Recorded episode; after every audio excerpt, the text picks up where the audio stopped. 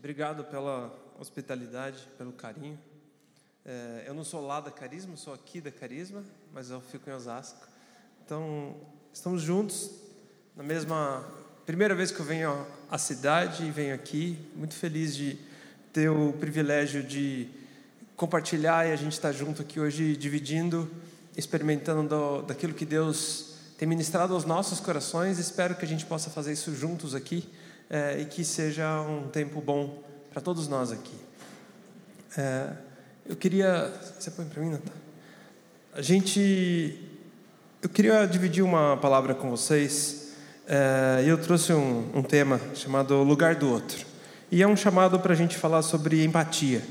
Empatia é uma palavra que está muito na moda hoje, que se fala muito em ambiente corporativo, nas universidades a gente lê sobre isso e tem se tratado isso muito como um, valor, né? como uma característica que as pessoas é, precisam desenvolver. Mas eu queria ir um pouco a fundo nisso, porque isso tem uma raiz e um, e um valor, um atributo que está muito ligado às Escrituras e à nossa espiritualidade. E é sobre isso que eu queria dividir hoje um pouco com vocês e a gente poder é, refletir sobre, sobre um texto que começa em Lucas 10, 25 até o versículo 37. E a gente vai ler juntos aqui. Acho que está nas telas também, se precisar passar. É... Versículo 25. Em certa ocasião, um perito na lei levantou-se para pôr Jesus à prova e lhe perguntou: Mestre, o que eu preciso fazer para herdar a vida eterna? O que está escrito na lei? Respondeu Jesus: Como você a lê? Ele respondeu: Ame o Senhor, o seu Deus, de todo o seu coração, de toda a sua alma de todas as suas forças e de todo o seu entendimento. E está escrito: ame o seu próximo como a si mesmo.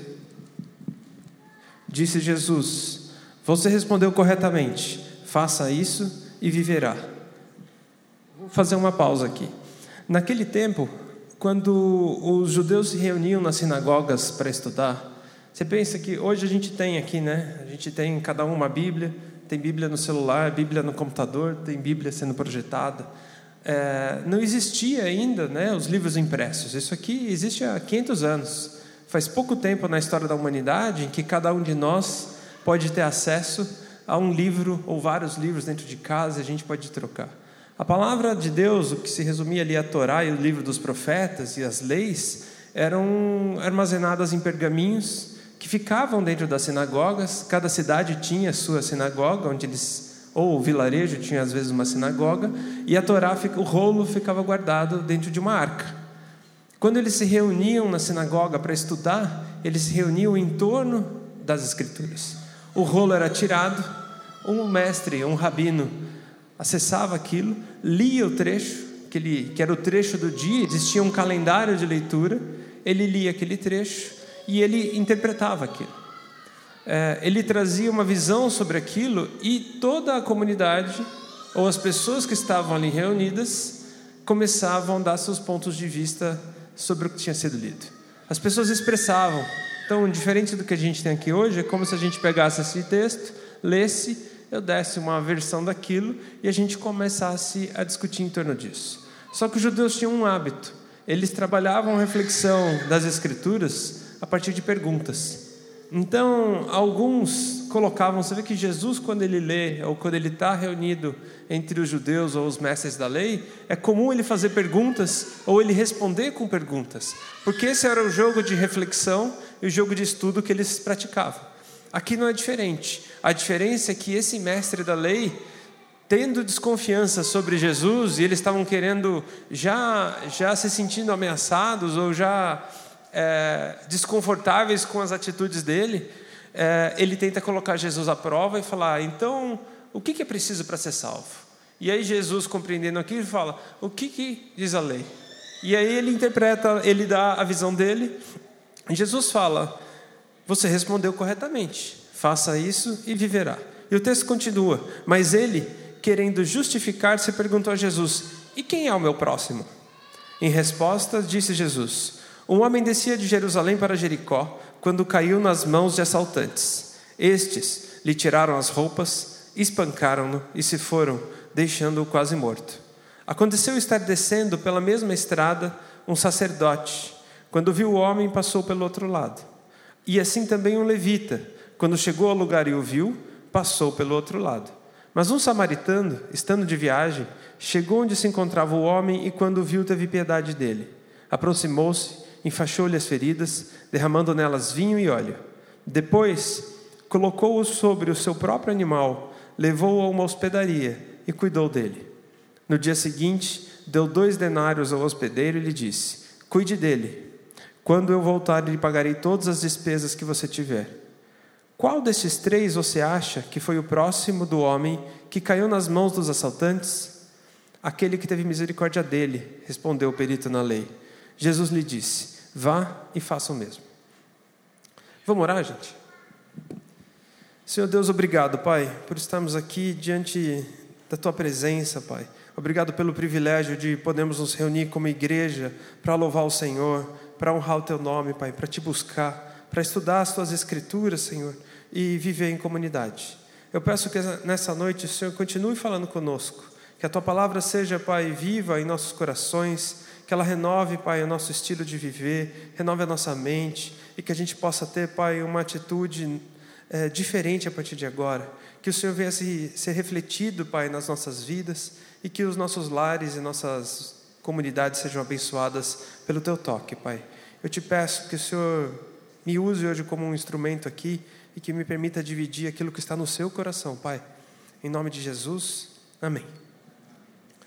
É, como era essa estrada? Essa passagem é conhecida, certo? O bom samaritano que a gente escuta. É, a gente geralmente imagina isso e pensa uma longa estrada de um homem viajando, ele indo para uma região e ali ele cai, ele é assaltado numa beira de, um, de, uma estrada, aquela montanha, né, uma paisagem longa e as pessoas subindo e descendo por aquela, por aquela via. Não era o caso aqui. Essa estrada, ela tinha um nome, ela era conhecida e ela existe até hoje como a Estrada da Morte, ou a Estrada do Perigo. Era uma, uma estrada montanhosa, ela é bem estreita, ela era quase um, uma, uma não, é, não diria uma viela, mas um negócio curto assim, como essa distância. E de um lado é um paredão e do outro lado é um desfiladeiro. Então, quando diz que o levita e o, e o sacerdote passam do outro lado, não quer dizer, dizer exatamente que ele viu um homem machucado lá e fez de conta que não viu. Quer dizer que ele passou pela pessoa, ele desviou e ele continuou o caminho dele. Não é uma atitude só de negligência, é uma atitude de negar socorro a um homem que estava ali machucado. Ao mesmo tempo, por ser um lugar conhecido por assaltos e saques e, e ataques como esses, as pessoas tinham medo de passarem por ali e sofrerem algum tipo de, de violência também. Então, a atitude do samaritano ao cuidar daquele homem é uma atitude de coragem, mas também e de, e de compaixão, mas também uma atitude de não negar aquele que está diante dele. Esse é um lado da história. Tem um personagem nessa história que é o samaritano, que é o bom homem que socorre o outro que está machucado e a gente nem sabe quem ele é, né? que a Bíblia fala do levita, fala do sacerdote, fala do samaritano, mas não fala quem é aquele cara. A gente não sabe o nome, a origem, o que ele fazia, se ele era um homem rico que foi assaltado ou se ele era um pobre que foi violentado. Só diz que é um ser humano ali caído no caminho. Tem um outro personagem nessa história, que é o mestre da lei que vai questionar Jesus. E ele faz uma pergunta para Jesus no começo, que leva Jesus a essa parábola, que é: quem é o meu próximo? E Jesus conta uma história. E essa história tem duas nuances e a gente vai vendo ela ao longo da mensagem de hoje. A primeira que eu gostaria que a gente guardasse na mente é a questão e que a gente se coloca como o lugar do outro. E é o ponto dessa mensagem hoje que a gente a capacidade da gente se colocar no lugar de outra pessoa e praticar empatia. Mas antes eu queria mostrar para vocês uma imagem que está ali na tela, que é isso daqui. Em São José do Rio Preto, ano passado, teve um grupo de cadeirantes da cidade em que eles ocuparam uma rua inteira da cidade, que era a rua da prefeitura lá, e todas as vagas de carros eles fizeram isso. Eles estacionaram uma cadeira de roda e tinha um bilhetinho atrás. Essa aqui está escrito assim: calma, é rapidinho. Tinha vários, a rua inteira estava ali. Eu volto daqui a pouco, são só cinco minutos, é, eu estou com pressa, é urgente. E eles fizeram, aquela rua ficou congestionada, porque não tinha ninguém onde parar o carro e tinha cadeira de roda em todas as vagas. A gente não vê isso acontecer sempre? Quantas e quantas vezes você não chega num lugar? Hoje eu cheguei aqui para estacionar, estava chuviscando, eu fui parar numa vaga, falei, deixa eu ver se tem outra mais para frente.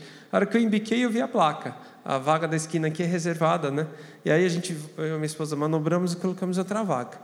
Mas é muito comum, em São Paulo a gente entra em shopping centers, parece que aquela vaga mais bacana, a, a vaga premium do estacionamento, ela está ali com a reserva, para idoso e para cadeirantes. Tem um motivo para isso. E quando a gente olha as pessoas ocupando esses espaços, tomando o lugar do outro, com o seu carro, sem ter direito a ocupar aquele espaço, sob pretexto de que ele está com pressa, de que é rápido, de que são só cinco minutos, a pessoa está ignorando a condição física ou a condição é, social que o outro que tem direito àquilo está é, perdendo porque você simplesmente passou por cima. O outro não é importante, porque a minha necessidade, a minha pressa, a minha vontade de ali resolver um problema e protocolar um papel, ela é mais importante, nesse caso, do que a sua condição que te dá direito àquele espaço. Então tem uma coisa muito diferente entre a gente ocupar o lugar que pertence ao outro e a gente se colocar no lugar do outro. E essa diferença é importante da gente é, esclarecer aqui antes. Quando a gente ocupa o lugar que pertence ao outro, a gente perde a capacidade de se colocar no lugar dele. Quando a gente toma o direito de alguém, ou quando a gente ignora o direito que o outro tem de participar, seja da conversa, seja do ambiente, ou seja estacionando no seu carro, a gente vai perdendo a sensibilidade para a perspectiva que o outro tem para a vida. E isso tem a ver profundamente com o tema que eu comecei a falar hoje aqui, que é empatia. E era disso que eu queria falar. Empatia, pela definição, é a capacidade da gente se colocar no lugar do outro, de sentir o que o outro sente e, mais importante, agir a partir dessa perspectiva. Quando a gente consegue se colocar e obter o olhar que o outro tem para a condição e tomar uma atitude a partir disso. Empatia é diferente de ter dó ou de sentir pena. Às vezes a gente vê alguém machucado e fala, ai, coitado, eu sinto muito por aquela pessoa ou a gente vê alguém passando por um sofrimento. Mas se isso não muda a minha atitude, eu não, não agi com empatia, eu só tive pena. Né? Empatia significa mais do que a gente se colocar no lugar de alguém mais fraco, é reconhecer que todo mundo é igual e que eu posso me colocar no lugar do outro e assumir o seu sentimento. Quando eu tenho dó ou pena, às vezes eu me coloco numa condição de superioridade. Quando a gente pensa nos, nas pessoas que estão sendo abençoadas lá no sertão hoje, pelos nossos irmãos que estão indo lá, a gente não está indo lá cuidar de pequeninos que são inferiores a nós. São pessoas criadas à imagem e semelhança de Deus, assim como nós somos, e que nós estamos lá para a gente poder compreendendo que a condição deles hoje é diferente. E que se eu não faço por ele aquilo que eu tenho, eu estou deixando de cumprir a justiça e a igualdade, a qual Deus nos direcionou e nos mandou que fizesse. Então, o exercício de empatia tem tudo a ver com a nossa espiritualidade e tem tudo a ver com a raiz de algo mais importante que é a compaixão. Você pode ter empatia sem ter compaixão, mas é impossível você ter compaixão sem ter empatia. E Jesus era pura compaixão. Eu queria falar, abrir um parêntese nessa história para falar de um negócio. Vocês já ouviram falar de neurônio espelho?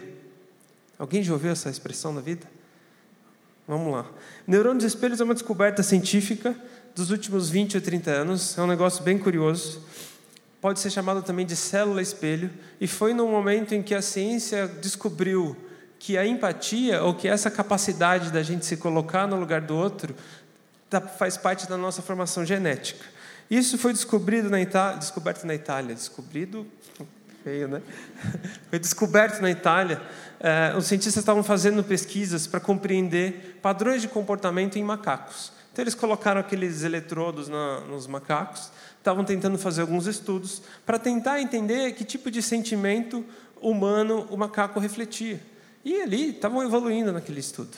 A máquina estava ligada um dia em um dos macacos. Foi descoberto por acidente isso. Um dos cientistas estava sentado na bancada na hora de intervalo deles ali. Ele pegou um sorvete e começou a chupar um sorvete. E ele percebeu no monitor que o macaco tinha no cérebro os mesmos estímulos de prazer que ele tinha enquanto se alimentava. E aí eles fizeram uma área do cérebro do macaco estava sendo acionada. Eles começaram a aprofundar nesses estudos e perceberam que o, o outro, isso se aplica a seres humanos também, quando a gente vê alguém passando por uma situação de dor, de prazer ou tendo alguma sensação, a gente é capaz de sentir aquilo dentro da gente e o nosso cérebro reage como se a gente também estivesse passando por aquilo. Isso trouxe uma mudança na compreensão comportamental e da neurociência, porque até então se acreditava que o ser humano nascia um ser totalmente insensível ao outro e que ao longo da vida, observando o comportamento social, a gente ia mudando a nossa atitude. Então a criança vê que o pai ajuda alguém, ele fala: é importante ajudar o outro. Que esse sentimento era uma transformação cultural. E aqui a descoberta, isso não é cultural, isso é científico. Isso está na nossa essência. Os neurônios espelhos são chamados pelo, pelos cientistas hoje de o gene da empatia. E quando eu falo de exercício de empatia, é porque a gente tem que praticar. O fato da gente ter o neurônio não quer dizer que ele é natural, porque esse é, isso é um processo. E ali a diferença entre o macaco que tinha naquele laboratório e os seres humanos.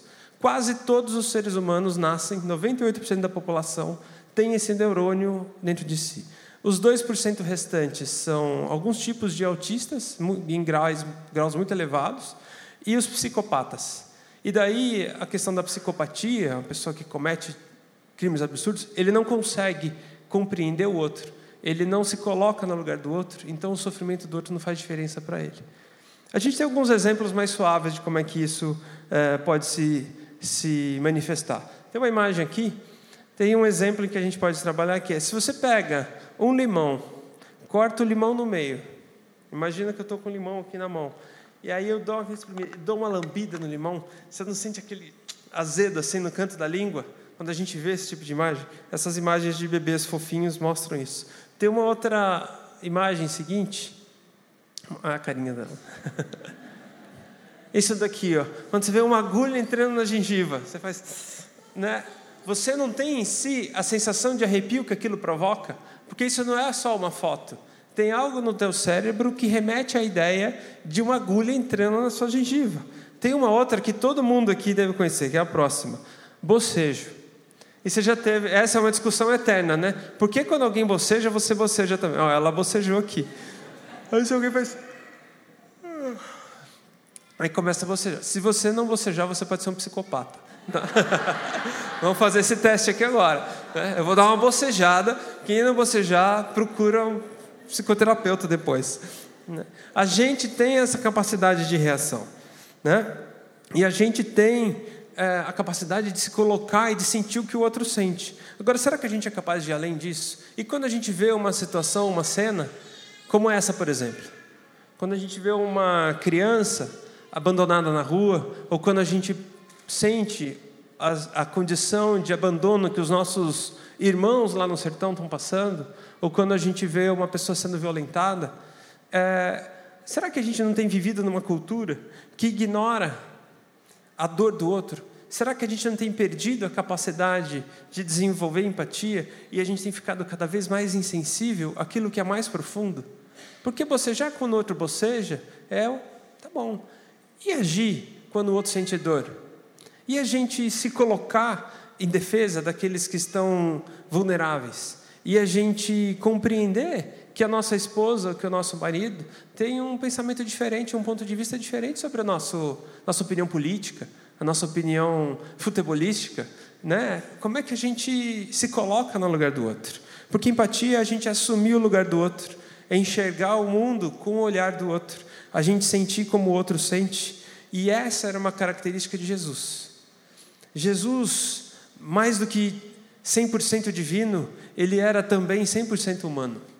E tudo que a gente fala, as características de Jesus que a gente mais admira, não são suas características divinas, mas são seus atributos plenamente humanos. Porque é esse o caráter e essa atitude de Jesus que nós somos capazes de imitar. São essas que a gente é capaz de copiar. E ele fala: vocês vão fazer muito mais coisas do que eu fiz. Ele disse isso. Mas tudo parte num ponto da decisão e da nossa escolha de copiar o seu comportamento. E a gente foi dotado disso, cientificamente e espiritualmente. Tem uma frase de um pastor americano, um teólogo batista chamado Walter Rauschenbusch. Ele diz: Uma religião que termina no indivíduo é uma religião que termina. Se a sua religião, a sua espiritualidade acaba em você, ela acabou. Porque a religião que nós vivemos, a conexão que nós desenvolvemos com Deus, ela tem que ter como objetivo se estender aos nossos irmãos e irmãs. Martin Luther King, que é um dos meus heróis na fé, tem uma frase que diz: A verdadeira compaixão é mais do que jogar uma moeda para um mendigo. Ela consegue ver que uma casa que produz mendigos precisa ser reformada. A gente, de uma maneira muito mais profunda, na dor e no sentimento do outro, para a gente trazer transformação. E quando eu falo que Jesus tinha esses atributos, a gente vê que Jesus ele não se contentava em curar a doença, ele queria salvar a vida. Empatia faz uma falta muito grande no mundo que a gente vive hoje. A gente é uma palavra da moda, mas talvez ela seja na moda justamente porque ela está fazendo falta demais. Compaixão está fazendo falta demais. A gente está vivendo num mundo muito egoísta um mundo em que tudo é meu, que tudo sou eu, é um mundo de like, né? Um mundo em que tudo é efêmero e superficial. Se a pessoa fala alguma coisa que te desagrada, você vai lá e deixa de seguir, você deixa de curtir, né? É mundo de likers e haters, é mundo de influenciadores digitais. Olha essa palavra, né? Eu e minha esposa ontem a gente estava, uma noite estava andando na, na rua e tinha no shopping tinha uma pessoa Daí a gente brincou assim, já pensou, você chega num lugar e fala, qual que é a sua profissão? Você fala, ah, eu sou contador. Ah, eu sou publicitário, eu sou um influenciador. Não é uma coisa forte, né? As pessoas acham bonito, é o mundo do ego. E essa foto reflete muito disso, porque esses aparelhos se tornaram espelhos da nossa própria solidão. Porque a gente coloca ele na frente da nossa cara e deixa de enxergar o outro. Eu trabalho numa empresa de tecnologia e é impressionante o volume de estudos e informações que existem hoje do quão nocivo é a gente passar horas na frente desse tipo de aparelho. E o problema não é a tecnologia, mas o uso que a gente tem feito dela. E o uso que a gente faz disso só isola a gente nessas pequenas ilhas. E são pequenas ilhas, eu falo que é um buraco negro, né? Porque ele suga a gente ali para dentro e a gente se torna insensível ao que está fora. E o contrário de empatia não é insensibilidade, é uma outra palavra que a gente vai ver, que é apatia. Quando a gente fala a pessoa é empática e a pessoa apática, porque a apatia é indiferença, é insensibilidade, é o desprezo ao sentimento e às emoções de outras pessoas. E eu tenho uma história pessoal que eu gostaria de contar sobre empatia e sobre apatia.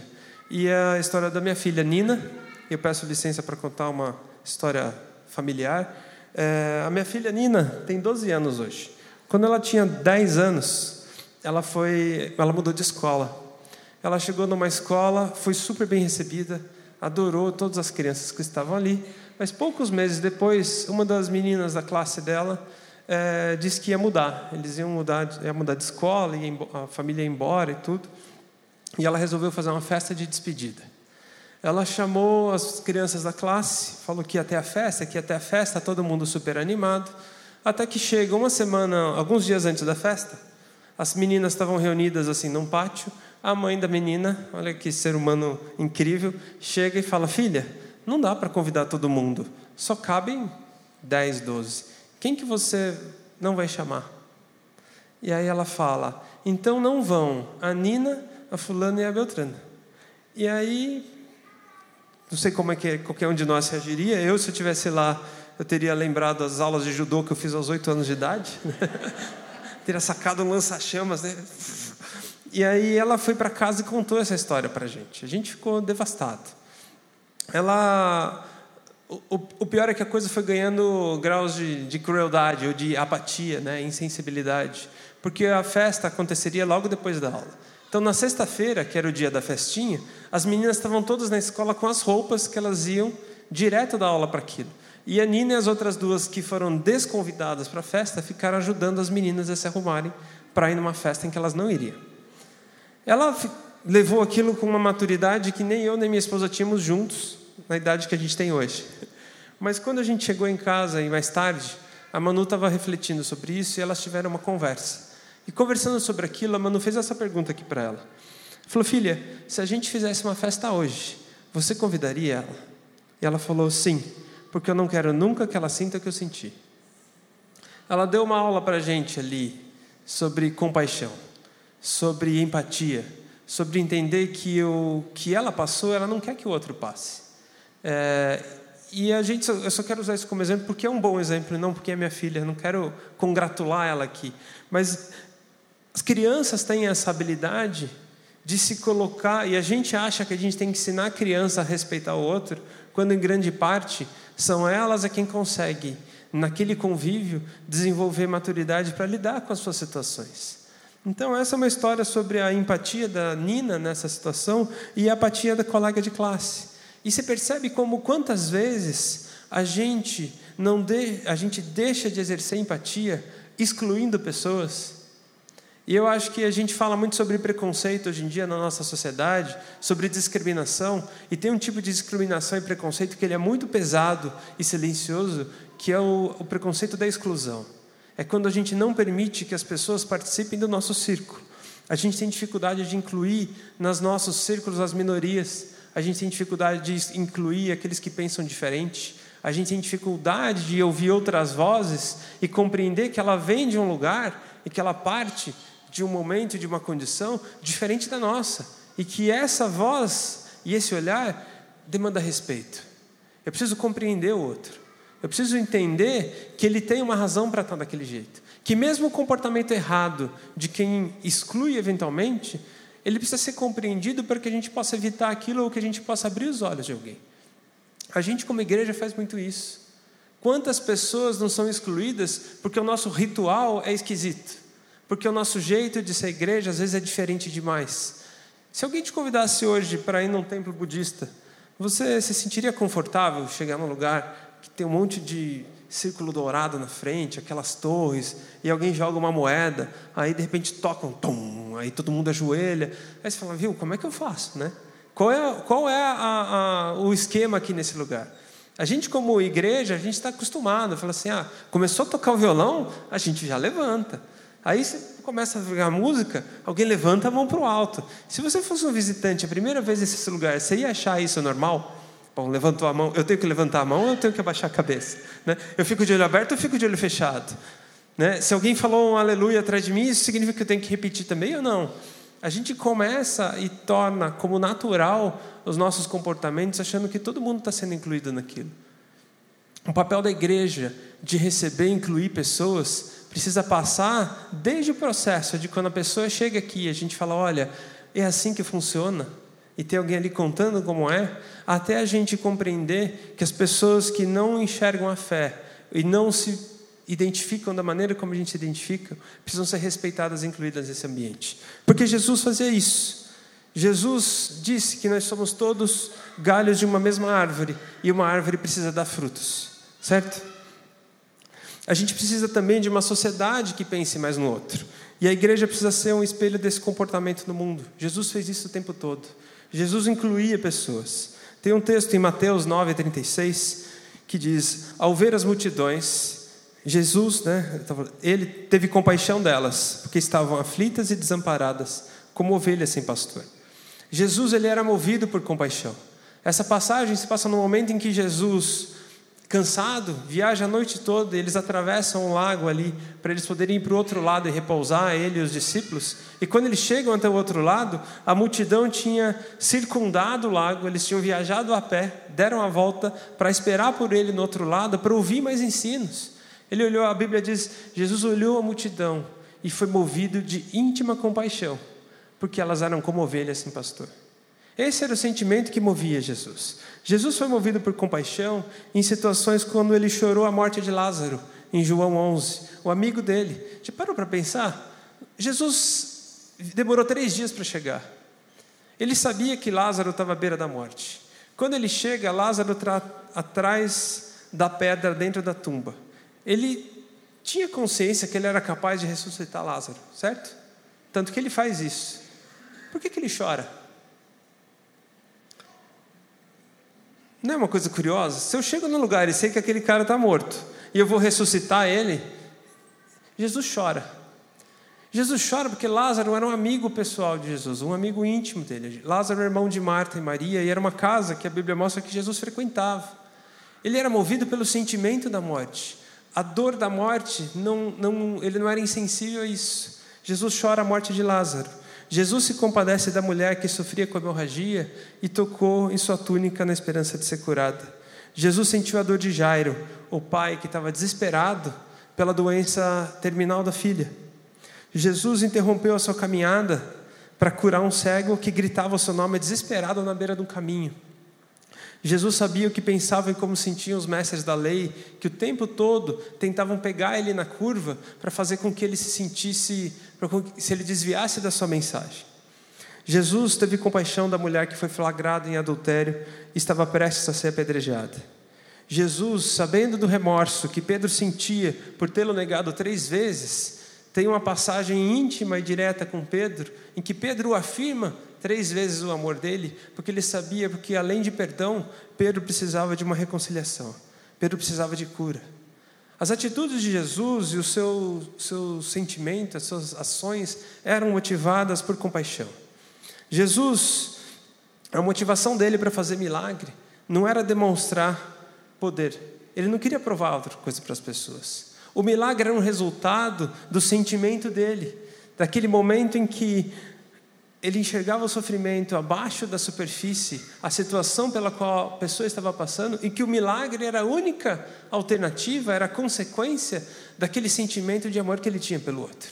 Ele não quis ficar famoso como um curandeiro. Jesus não, não, não levou um ministério com a expectativa de ser conhecido como um homem que operava milagres. Ele era o salvador da humanidade. O milagre era uma consequência do amor que ele sente pelas pessoas.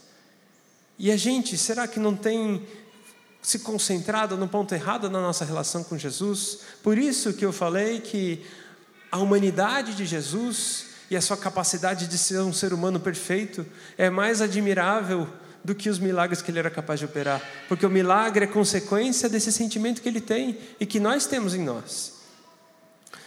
Vou voltar para a passagem do samaritano um minuto, tá? Lucas 10, 25, 37 nos versículos 36 e 37, Jesus pergunta para o mestre da lei: Qual desses três você acha que foi o próximo do homem que caiu nas mãos dos assaltantes? E o mestre da lei responde: Aquele que teve misericórdia dele. Eu não contei uma coisa na passagem, quando a gente estudou o texto, que é a relação dos judeus com os samaritanos. Samaria era uma região ali colada na Judéia, e a relação dos judeus com os samaritanos era de inimizade. Não era como brasileiro e argentino, era como judeu e árabe hoje. É, era uma relação de, de ódio, e eles rejeitavam os samaritanos porque eram uma raça diferente deles. Para se ter ideia, um judeu, quando precisava ir para um outro ponto, ele não cruzava a Samaria, ele pegava um barco e contornava, porque ele não pisava na terra onde os samaritanos estavam. Eles achavam que era um povo impuro. Então, quando Jesus conversa naquela passagem de João com a mulher samaritana na beira de um poço, ele está cometendo um sacrilégio. Assim, Jesus está conversando com uma mulher. Rabinos não conversavam com mulheres, mestres não falavam com mulheres. E samaritana. E tinha cinco maridos, quatro maridos. Ela... Então, era um escândalo o que ele estava promovendo. Quando Jesus conta essa passagem e diz que os dois judeus homens religiosos deixam de ajudar aquele que está agredido no, meio, no, no caminho e ele é socorrido por um samaritano, ele está dizendo para um judeu nos dias de hoje que um muçulmano socorreu um judeu no meio do caminho. Tanto que o homem não é capaz de dizer o nome samaritano. Você já percebeu? Jesus conta a passagem inteira e fala: um samaritano socorre. Ele fala: quem é o próximo daquele homem? Ele fala: aquele que teve misericórdia dele. Ele não fala o samaritano. Ele não, não pronuncia isso. Mas tem uma nuance nesse texto que eu queria explorar. Vocês notaram que Jesus, qual é o mandamento que a gente tem de Deus? Ama o teu próximo. Jesus, quando ele conversa com o mestre da lei no começo, ele fala: qual é a lei? Ele fala: ama o teu próximo. A pergunta que Jesus está dizendo aqui não é que o samaritano amou o próximo, ele está dizendo quem é o próximo do homem que caiu. Quem é o próximo daquele que está vitimado? Eu estou aqui socorrido. Quem é o meu próximo? O samaritano. A questão é que a gente sempre pega essa passagem e toma como uma referência para a gente agir como o samaritano agiu, amar o próximo que está ali. Ele teve essa atitude. Mas a pergunta que Jesus faz para o mestre da lei é: quem é o próximo daquele homem a quem ele deve amar? O samaritano. E o que, que Jesus fala para ele depois? Vai faça o mesmo. Jesus está trazendo uma provocação para dizer: você tem que amar aquele que você naturalmente odeia. Você tem que amar aquele a quem você não, por quem você não tem respeito. Porque esse é o homem que salvou o que estava caído à beira do caminho. É fácil a gente ter empatia e a gente ter compaixão por pessoas que são parecidas com a gente. É fácil a gente amar pessoas que torcem pelo nosso time, que votam no nosso candidato, que professam a mesma fé que a gente, que trabalham no mesmo tipo de atividade, que têm os mesmos gostos que a gente tem. É fácil a gente amar quem ama a gente de volta. Difícil a gente amar os carnes de pescoço. Difícil a gente amar gente que irrita a gente. Eu e a Manu, a gente tem um blog, é dela na verdade, eu faço de conta que é meu porque é famoso agora. é um blog que manda, as pessoas mandam frases dos seus filhos, é, coisas engraçadas que as crianças falam para publicar. E é super bonito e tal. Um dia a gente recebeu uma frase que para a gente é uma das melhores até hoje. Uma menina chega para a mãe dela e fala: Mãe, tem uma menina na minha classe, é a Fulana, esqueci o nome da menina. Ela, ela me irrita, todo dia ela me provoca, ela fica no meio do caminho, ela puxa meu cabelo, ela fala de mim pelas costas, ela me irrita muito. Eu acho que eu vou ter que ficar amiga dela. Não é lindo isso? Então, a pergunta que eu queria fazer hoje é: quem que é o seu próximo? Quem é a pessoa, ou quem são as pessoas para quem você precisa exercitar, primeiro, empatia, para que você possa ter compaixão. Quais são as pessoas de quem a gente precisa se colocar no lugar?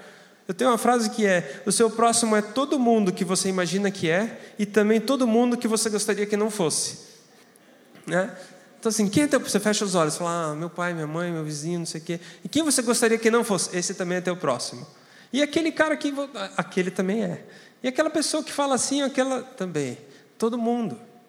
O nosso, nosso próximo é o nosso semelhante. A gente é uma comunidade. Deus nos fez iguais. E eu preciso exercitar amor para com todos. Mas para que eu possa dar amor para alguém, eu preciso muitas vezes me colocar no lugar dele para entender o ponto de vista dele.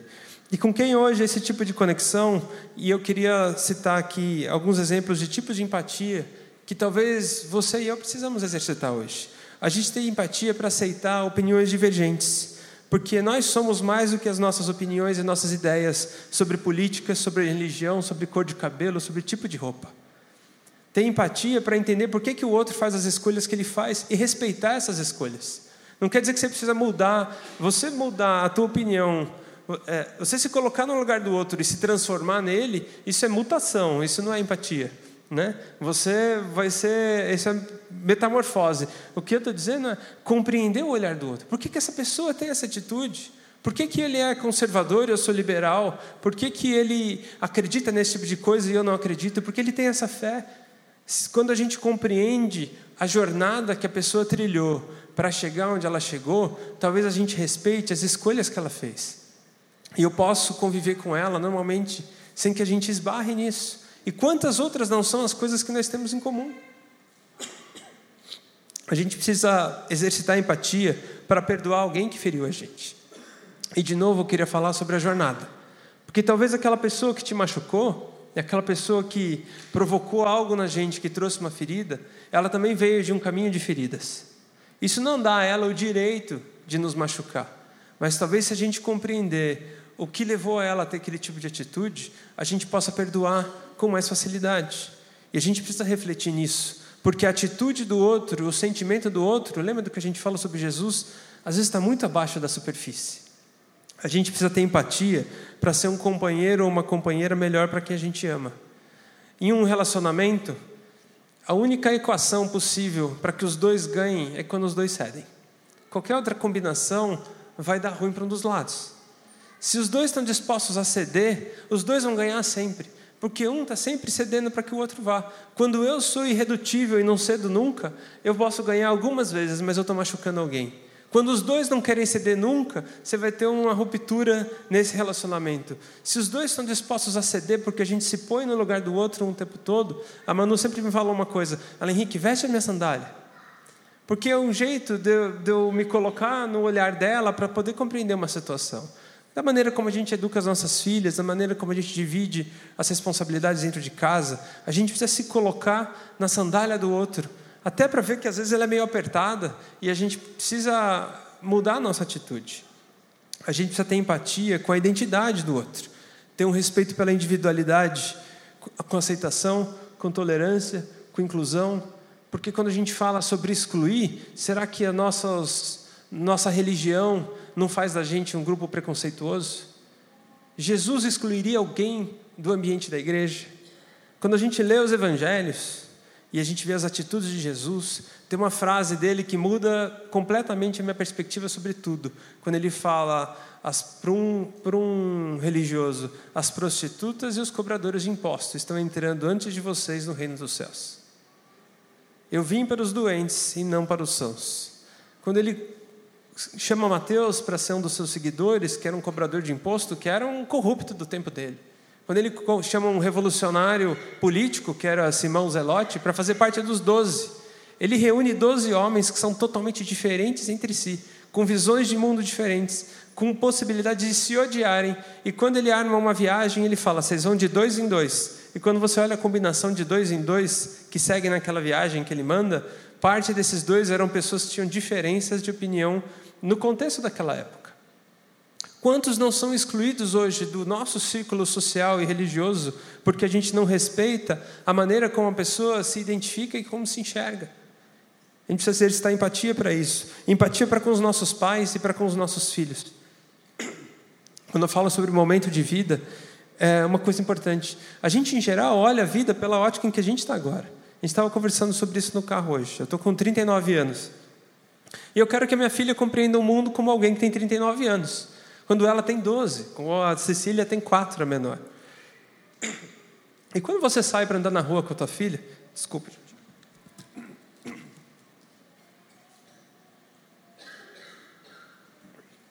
Desculpa. Quando você sai para andar na rua com. Quem tem filhos aqui pequenos, desculpa. Ótimo. Quando você sai para andar na rua com teu filho, você anda no mesmo ritmo em que você anda quando você está sozinho? Não, né? Pelo amor de Deus. Fala, vem menina, acelera, acelera, acelera. Porque a gente precisa andar, né? Eu preciso fazer 5K. A minha filha, outro dia, a gente estava na piscina, a Manu estava na piscina com ela. Ela falou, filha, já deu a hora, vamos subir e tal. Elas estavam nadando lá. Falou, peraí, mamãe, deixa eu nadar só mais 5 quilômetros. Ela queria falar 5 minutos, né? A gente quer que as crianças tenham a nossa capacidade, que andem no nosso ritmo. A gente não faz isso como pai. O exercício da paternidade é o exercício de andar devagar, de falar suave da gente ter paciência e saber que tem um ser humano que não come na mesma velocidade que a gente come, que come comida fria, que demora na mesa, que demora para trocar de roupa, porque a gente retrocede o passo para que eles consigam nos acompanhar. E se a gente faz isso com o nosso ritmo humano, a gente também precisa fazer isso com os nossos sentimentos. Como a gente sentia e via o mundo quando a gente tinha 5, 6, 8, 10, 15 anos? Vocês lembram como é o mundo quando você é adolescente? Aquela bagunça, aquela injustiça, todo mundo é injusto. Isso, meu pai é injusto, minha mãe é injusta. Se você teve essa perspectiva um dia, por que, que a gente não se coloca no lugar dos nossos filhos para compreender o mundo com o olhar deles e a gente poder ter um relacionamento mais saudável? Isso passa pela infância, pela adolescência, passa pelos filhos adultos que estão casados, que querem criar os filhos diferentes de como a gente quer. Minha filha não vai ser assim, ela vai criar os filhos dela do jeito que eu quero, mas vocês? E os nossos pais? Isso também passa pela, pelo outro momento de vida. E a gente compreender que a mudança de geração e que a gente convive hoje numa sociedade que tem uma elasticidade de idades muito grande. E que a gente tem pessoas de 12, 20, 30, 40 e 60 anos no mesmo grupo de WhatsApp. Pessoas que têm perspectivas de mundo muito diferentes, uma visão de sociedade muito diferente. E a gente acaba querendo que todo mundo pense como a gente pensa. Ah, essa pessoa está cega, essa pessoa está equivocada, a minha mãe não compreende, o meu avô, é lógico que ele não é capaz de compreender o mundo como o mundo é de verdade, porque afinal, eu é que tenho razão. Não é muito egocêntrico isso? E a gente praticar empatia para compreender que à medida que a gente fica mais velho, o nosso passo não vai ficando mais rápido, mas ele volta a ficar mais devagar. E a gente precisa desacelerar o processo para, gente, para que a gente possa, eu vou repetir essa palavra de novo, incluir todo mundo na rodinha de conversa. Chamar todo mundo para a festa. Né? A gente não excluir ninguém da festinha. Por fim, a gente tem empatia para que a gente possa perceber a dor e o sofrimento de outra pessoa. Praticar generosidade e serviço com aqueles que estão ao nosso redor. A gente não ser insensível à criança na rua, mas ao vizinho que está passando por uma doença, a pessoa que está abandonada no hospital, e a gente poder servir o mundo com, nossa, com o nosso sentimento. Tá? Eu tenho mais uma frase do Martin Luther King, se vocês me permitirem. Ele tem um trecho do livro dele em que ele conta essa passagem aqui. Eu disse aos meus filhos: Eu vou trabalhar e fazer tudo o que me seja possível para garantir que vocês tenham uma boa educação. Não quero que vocês jamais esqueçam que há milhões de filhos de Deus que não têm nem poderão ter uma boa educação. E não quero que vocês achem que são melhores do que eles. Pois vocês nunca serão o que devem ser até que eles sejam o que devem ser. Porque vocês nunca serão o que devem ser até que eles, todos eles, sejam o que eles devem ser. Quando nossos irmãos viajam para o sertão do Nordeste, para levar condições sociais e uma mensagem para aqueles que estão menos favorecidos hoje, a gente não está fazendo bem, a gente está promovendo justiça. E justiça é quando todos têm o mesmo. Isso não tem a ver com ideologia política, isso tem a ver com o nosso cristianismo mais profundo. Jesus era aquele que tocava o leproso, que ninguém tocava. Jesus é aquele que, quando o, cara, o leproso fala, se quiseres, pode me curar, ele fala o quê? Eu quero. Jesus é aquele que convida todo mundo para participar da ceia. Enquanto todos não forem capazes de ter, a gente não é completo. E aí tem um termo, Paulo fala em 2 Coríntios é, eh, 1, de 3 a 5. Uma passagem que é um dos textos mais bonitos para mim nas Escrituras. Ele fala: Bendito seja o Deus e Pai de nosso Senhor Jesus Cristo, Pai das misericórdias e Deus de toda consolação, que nos consola em todas as nossas tribulações, para que com a consolação que recebemos de Deus, possamos consolar os que estão passando por tribulações. Você foi consolado por Deus? Você foi tratado por Deus? Você foi salvo pelo sangue de Jesus Cristo? Você foi curado em alguma condição que você estava? Você tem comida na tua casa? Você tem roupa para vestir? um banho quente, uma cama para dormir. Isso é consolação, isso é providência de Deus para nós. Se aquilo que eu tenho, eu tenho que exercer e tem que se estender, aquilo tem que passar por mim e tocar o outro. Essa é a condição de humanidade em que a gente vive. Paulo incentiva a gente a servir na medida de graça com que a gente foi servido por Deus. Ele não está falando retribua o outro da maneira como você recebeu do, do João. Ele está dizendo: faça na medida em que você recebeu de Deus, e Deus nos deu com uma abundância gigantesca. Amém? E para que isso seja possível, a gente precisa se esvaziar um pouco dos nossos conceitos. Tem uma, um ponto que é empatia, eu falei isso no começo, é a raiz da compaixão. Apesar de serem sentimentos diferentes, eles estão muito conectados. Eu queria agora estender essa conversa para a gente falar especificamente sobre compaixão. Jesus ele foi puramente assim a ponto dele deixar um mandamento para a gente sobre compaixão, quando ele fala: ame o seu próximo como a si mesmo. E como é que você se ama? Né? Você tem que dar aquilo que você tem. Jesus fala também em Marcos 12, 31, assim em tudo, façam aos outros o que vocês querem que eles façam a vocês, pois esta é a lei e os profetas. Façam aos outros aquilo que vocês querem que os outros façam a vocês. E Paulo falou lá atrás: deem na medida de generosidade e graça com que vocês foram tocados. A medida é essa, a medida em que Deus nos agraciou. É muita coisa. A gente tem muito para dar, essa é a verdade. Ninguém tem tão pouco, o Anésio fala isso geralmente aos domingos lá. Ninguém tem tão pouco a ponto que não possa dividir. E ninguém tem tudo a ponto em que não precise de nada. A gente não está falando de abandonar as pessoas, porque um dos grandes males e carências do mundo em que a gente está hoje são problemas mentais, são problemas de sofrimento na alma. A pessoa que está do teu lado pode estar precisando de ajuda hoje. A pessoa que mora embaixo do mesmo teto que você, talvez esteja precisando do seu cuidado e da sua atenção mais do que você imagina. Eu queria falar de um termo, tem um conceito na língua xosa africana que se chama Ubuntu. Ubuntu também é outra palavra que está na moda porque a gente vê tatuado em braço de pagodeiro e cantor de rap, mas essa palavra tem um significado um pouco mais profundo. É, essa palavra está é, tá na raiz de um povo africano e ela, numa tradução simples, quer dizer uma pessoa é uma pessoa por intermédio de outras pessoas. Uma pessoa, eu só sou eu por intermédio de outros. Eu só me formo e só sou um indivíduo completo pelo intermédio e pela minha conexão com outros. Eu sozinho não existo. Ou como diria um escritor inglês, nenhum homem é uma ilha. Né? A gente não consegue viver de maneira isolada. Desmond Tutu, que é o arcebispo da igreja anglicana na África do Sul, tem uma frase em que ele descreve um pouco sobre isso. Ele fala: a ênfase do Ocidente no individualismo tem mostrado com frequência que as pessoas estão sozinhas em uma multidão, despedaçadas pelo próprio anonimato. Ubuntu nos ensina que nosso valor é intrínseco a quem nós somos. Temos importância porque somos feitos à imagem de Deus. Ubuntu nos lembra de que pertencemos a uma única família, a família de Deus, a família humana. Paulo, em 1 Coríntios 12, 27, traduz isso biblicamente dizendo: Vocês são o corpo de Cristo e cada um de vocês é membro desse corpo. E os membros são diferentes, certo? A gente é membro de um mesmo corpo, mas cada um com suas características, com sua individualidade, com seu jeito. A gente é parte de um só, mas a gente tem que respeitar o nosso jeito individual de ser. E é só quando a gente veste as sandálias uns dos outros é que a gente percebe o quanto a gente é igual.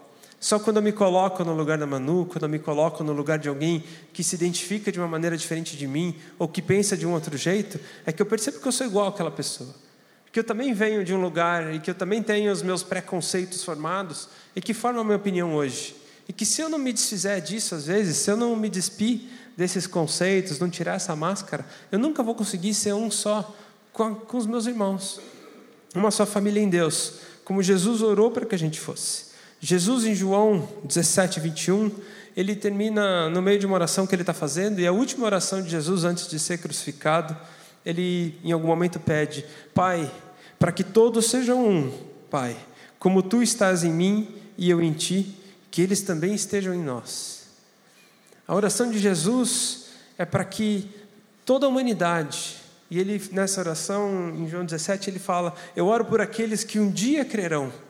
Jesus intercede pela gente ali. Eu acho muito bonito isso, que é uma passagem em que ele está orando por aqueles que um dia crerão. Ele fala para que todos sejamos um, para que eles sejam um, como tu estás em mim e eu em ti, e que eles também estejam em nós. É uma oração de Jesus dizendo para que a, a inclusiva dentro do conceito do reino.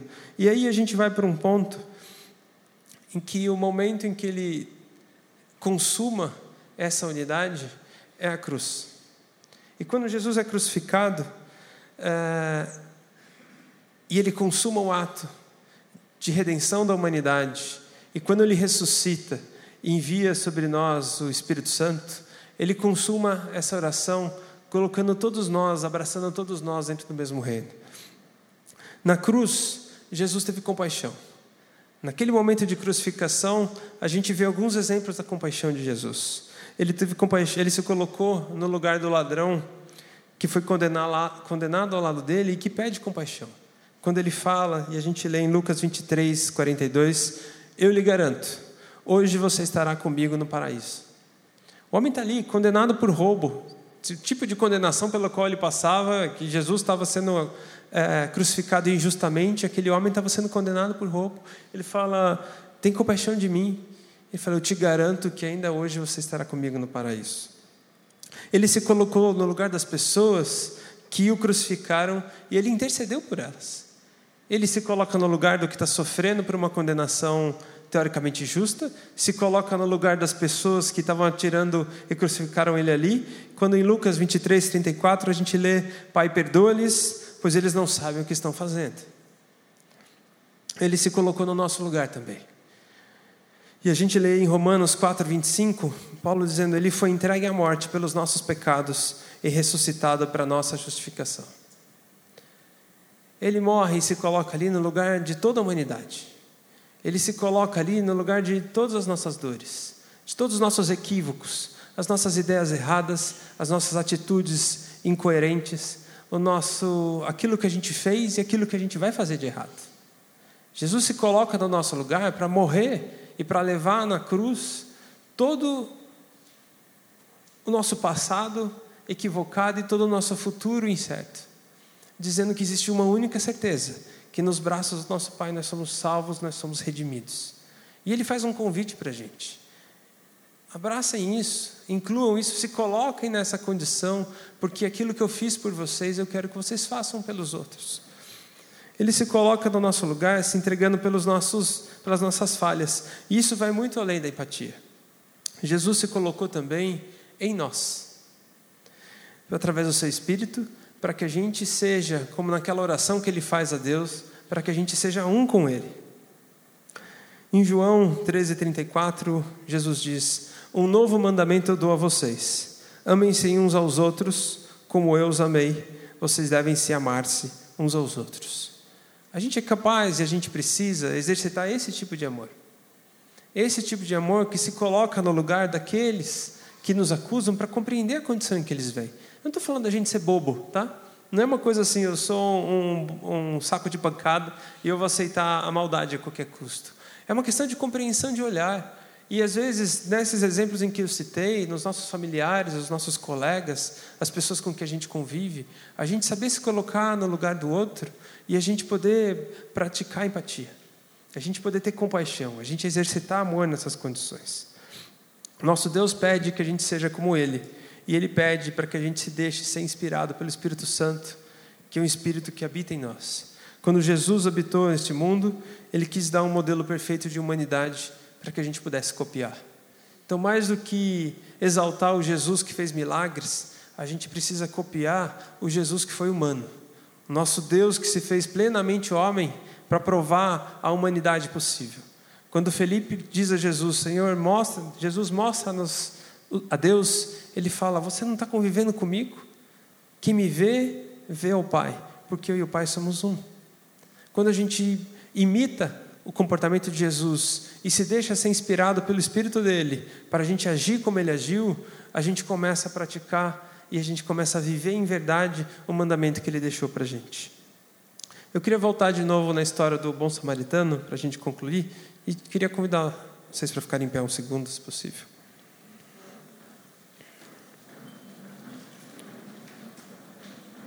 Aquele mesmo texto que a gente viu no final, no versículo 36, Jesus pergunta para o mestre da lei: Qual desses três você acha que foi o próximo do homem que caiu na mão dos assaltantes? Aquele que teve misericórdia dele, respondeu o perito na lei.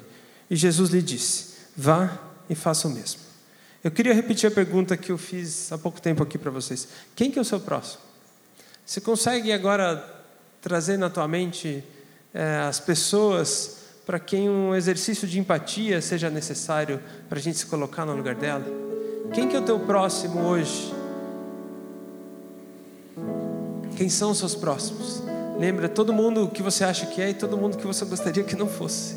Mas talvez ter, existam pessoas específicas para quem hoje a gente precisa ter um exercício de empatia. E eu queria deixar uma última palavra, que é a última frase de Jesus nesse texto, quando ele fala: Vá e faça o mesmo. Faça o mesmo que quem? O mesmo que aquele que teve misericórdia do outro. Tenha misericórdia de alguém hoje. Talvez seja difícil o exercício de restauração, de reconexão, mas o exercício e o trabalho aqui na tua mente, no teu coração, e falar: eu posso tentar compreender o lugar do outro hoje, eu posso me colocar no lugar dele.